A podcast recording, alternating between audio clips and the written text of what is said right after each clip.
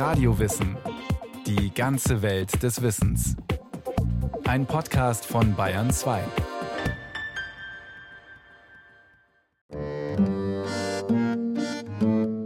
Ich habe es mir auch angewöhnt, dass ich jeden Tag in der Früh in den Garten schaue und vielleicht eine Blume hinrichte oder, oder aufrichte.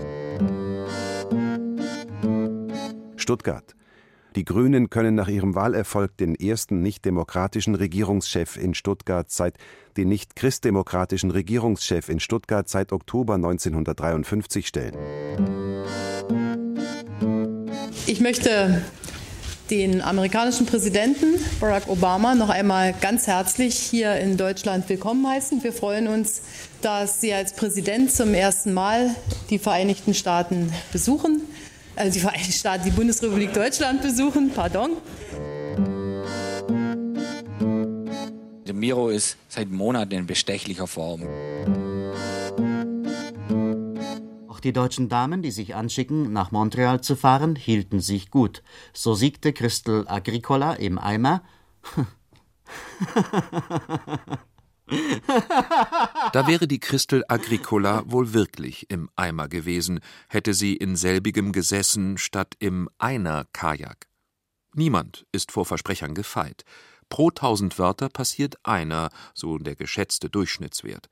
Das heißt, etwa alle zehn Minuten vertauschen wir Silben, Laute, Wörter oder Redewendungen.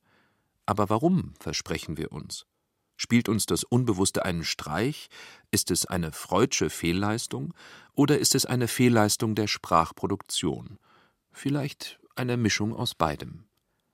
Die Linguistik geht davon aus, dass die sogenannte Sprachplanung im menschlichen Gehirn nach einem bestimmten System funktioniert und in mehreren Stufen erfolgt. Auf jeder Stufe der Sprachplanung können Fehler passieren, die zu Versprechern führen. Also wir starten beispielsweise, wir wollen sagen, man lese zwischen den Zeilen und was passiert? Der Sprecher sagt, man höre zwischen den Zeilen. Das ist dann ein bedeutungsbedingter Versprecher und es hat damit zu tun, dass wir zunächst wenn wir Sprache planen, auf ein Bedeutungswörterbuch im Kopf zugreifen.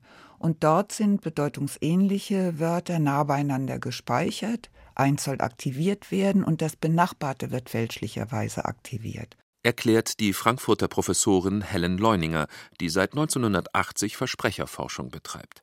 In Phase 1 der Sprachplanung greifen wir also auf unser mentales Lexikon im Gehirn zurück, das die Wörter nach Bedeutung sortiert. Wir haben aber noch ein zweites Lexikon, das wir in der zweiten Phase abrufen. Dann wird das Ganze in eine Formebene übergeben. Dort werden die grammatischen Strukturen festgelegt, wie das Wort, welche lautliche Struktur es hat oder auch welche Wortgestalt es hat. Und da greift man auf ein Formlexikon zu. Das ist tatsächlich nachgeordnet.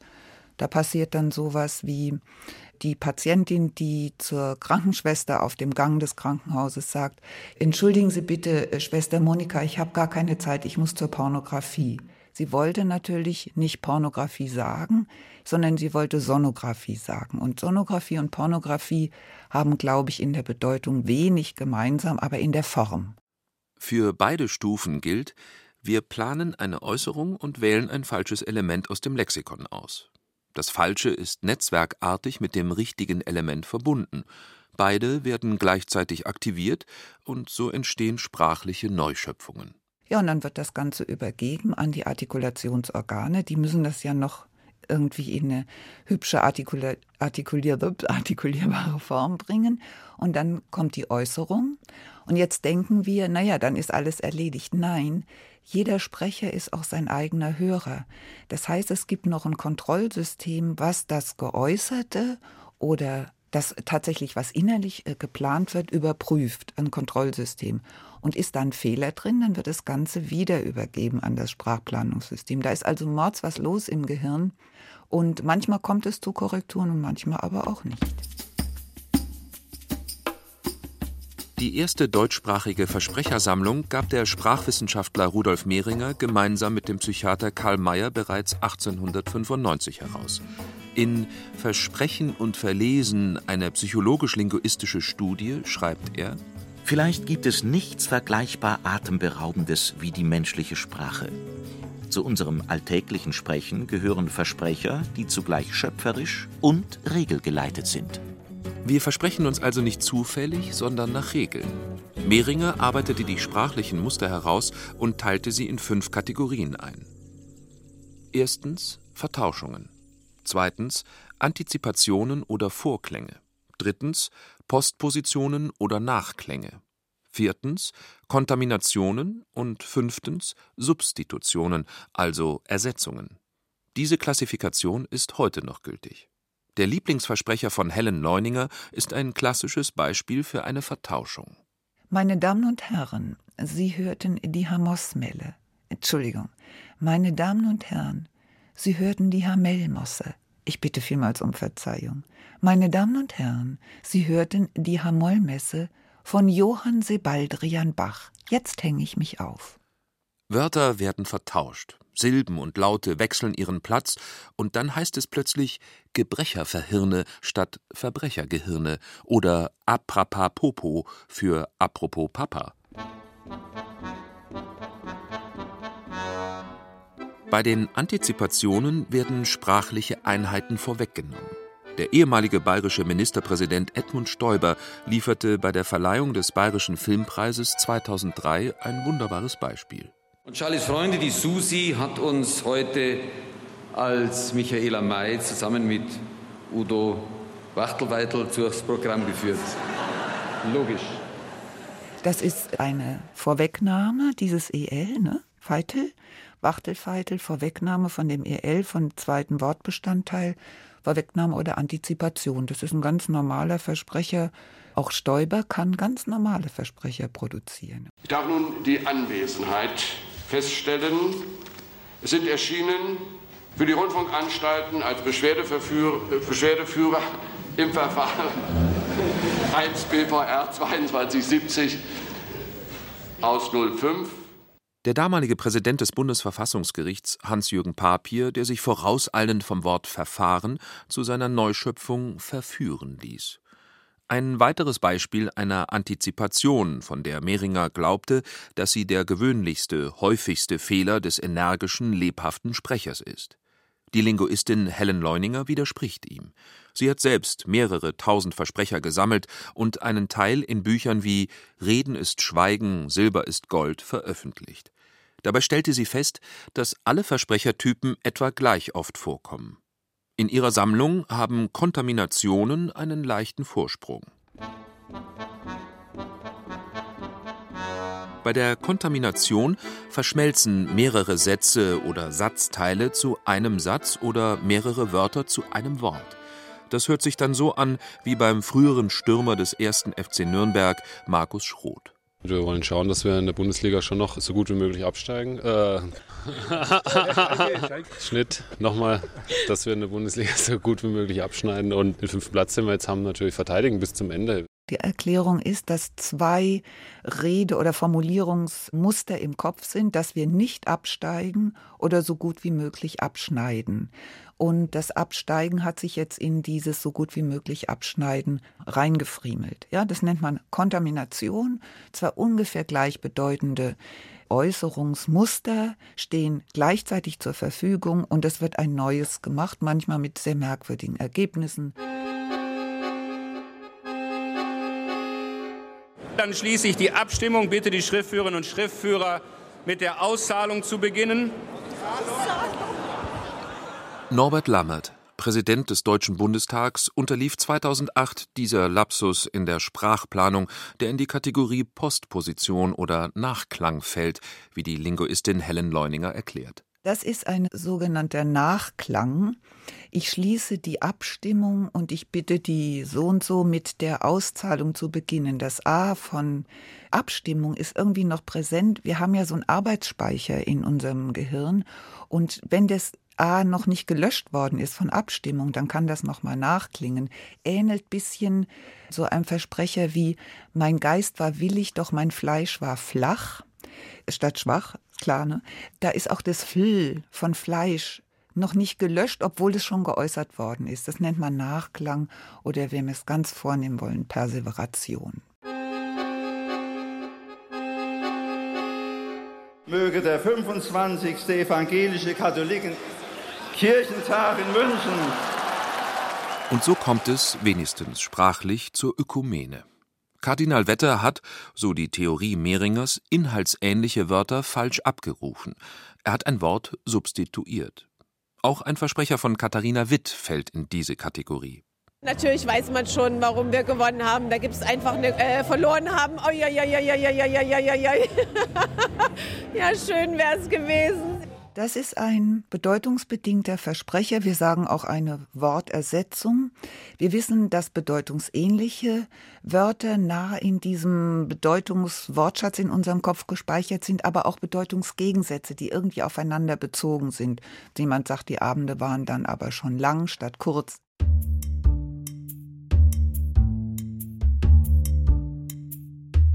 Greifen wir also wirklich nur in die verkehrte Schublade unseres mentalen oder formalen Lexikons im Gehirn, wenn wir gewinnen statt verlieren, aus allen Socken fallen, pfleglich miteinander untergehen oder etwas rückgratlos tun?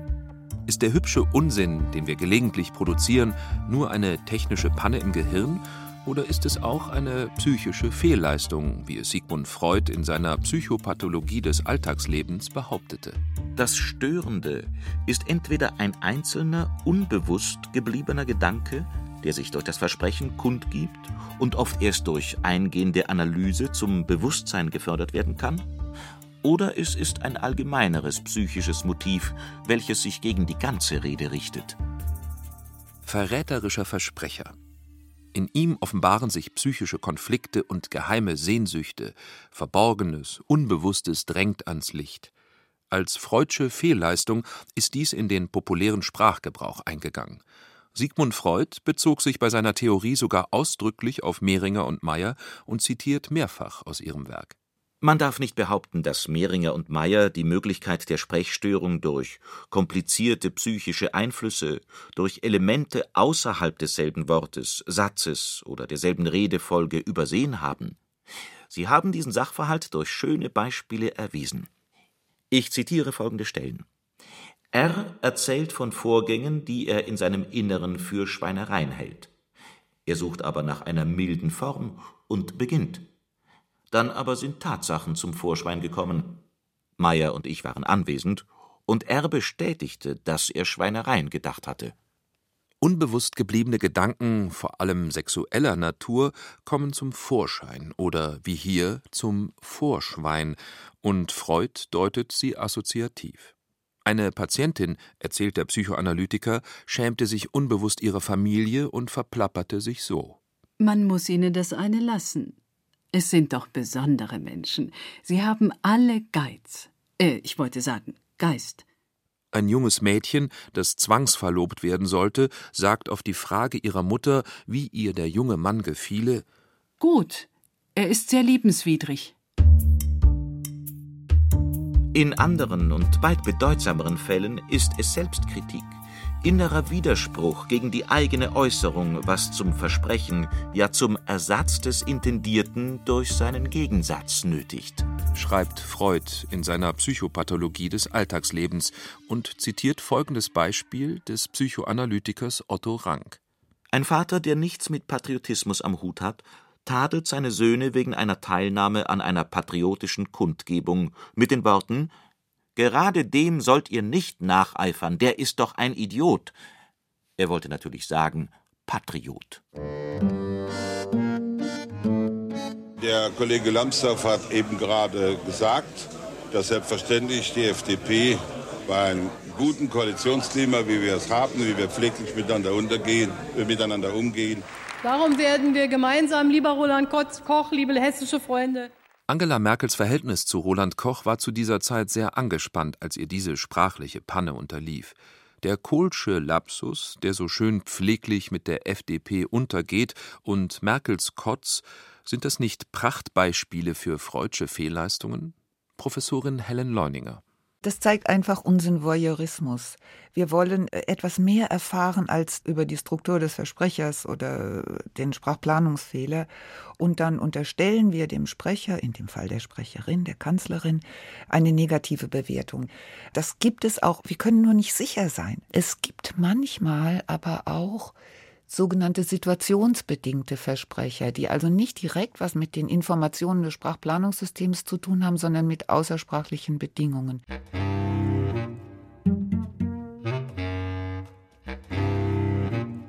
Das Wetter nach Nebel sonnige Aufschnitte, Abschnitte Höchstwerte bei 24 Grad. Also wir nennen das planexterne Versprecher, also die nicht in dem Sprachplanungssystem drin sind.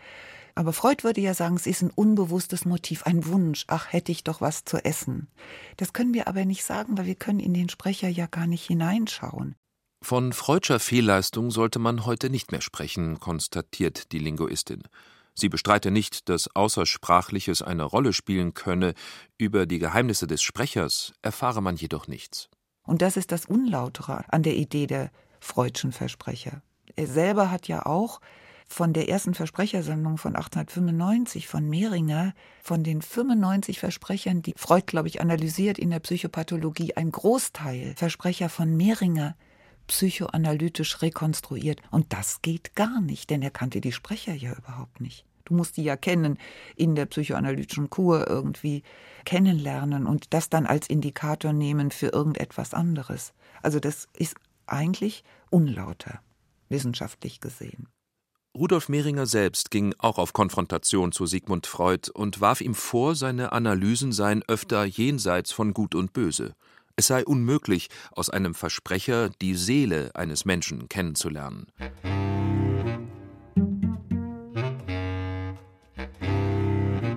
Da versuche ich mein bestes Teil, mein, besten, mein Bestes dazu beizubringen. und, und dann wird man halt sehen, was rauskommt. Ne? Freudsche Fehlleistung oder Fehler in der Sprachplanung oder eine Kombination aus beidem. Jede Versprechertheorie hat ihre Vertreter. Eines ist sicher, für die Zuhörer ist es höchst vergnüglich, wenn einem das vom Sprechen unherrschte Bewusstsein einen Streich spielt, so dass das ausgeschlitzte Kochohr sein Schundlied treibt, das dann aber Schwein im Unglück hat, denn auf einmal zündete der Groschen. Das war vorherragend, und da drücken wir ihnen alles Gute. Derjenige aber, der den sprachlichen Unsinn verzapft, möchte oft vor Scham in den Boden versinken. Dabei wird der Nonsens häufig gar nicht bemerkt. Das liegt daran, dass natürlich der Fehler passiert. Und ich habe ja vorhin gesagt, das Kontrollsystem arbeitet und das arbeitet aber auch nicht perfekt. Weder arbeitet das Sprachplanungssystem immer perfekt, noch das Kontrollsystem. Insofern gehen die als okay durch und werden geäußert. Hörbar korrigiert werden zwischen 50 und 60 Prozent der Versprecher. Der Rest geht durch. Manchmal werden sie bemerkt, aber nicht korrigiert.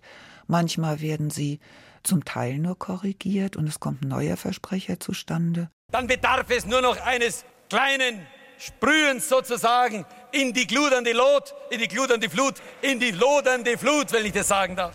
Dann greift das Versprechervirus um sich und die Wortneuschöpfungen vervielfachen sich.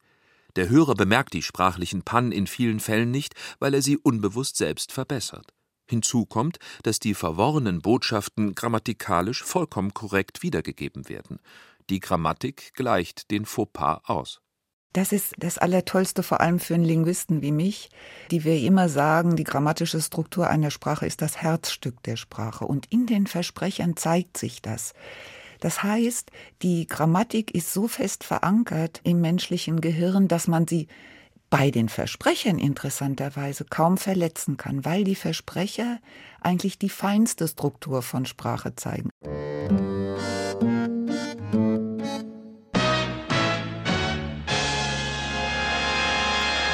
Becker hat am Abend das WCT-Turnier in Dallas, die inoffizielle Tennis-Weltmeisterschaft, gewonnen.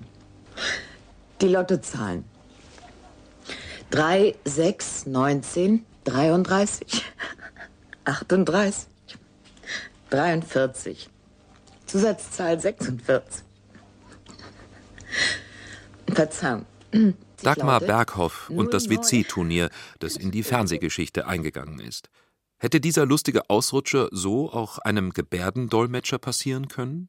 Professorin Helen Leuninger beherrscht die deutsche Gebärdensprache, die sie seit vielen Jahren erforscht.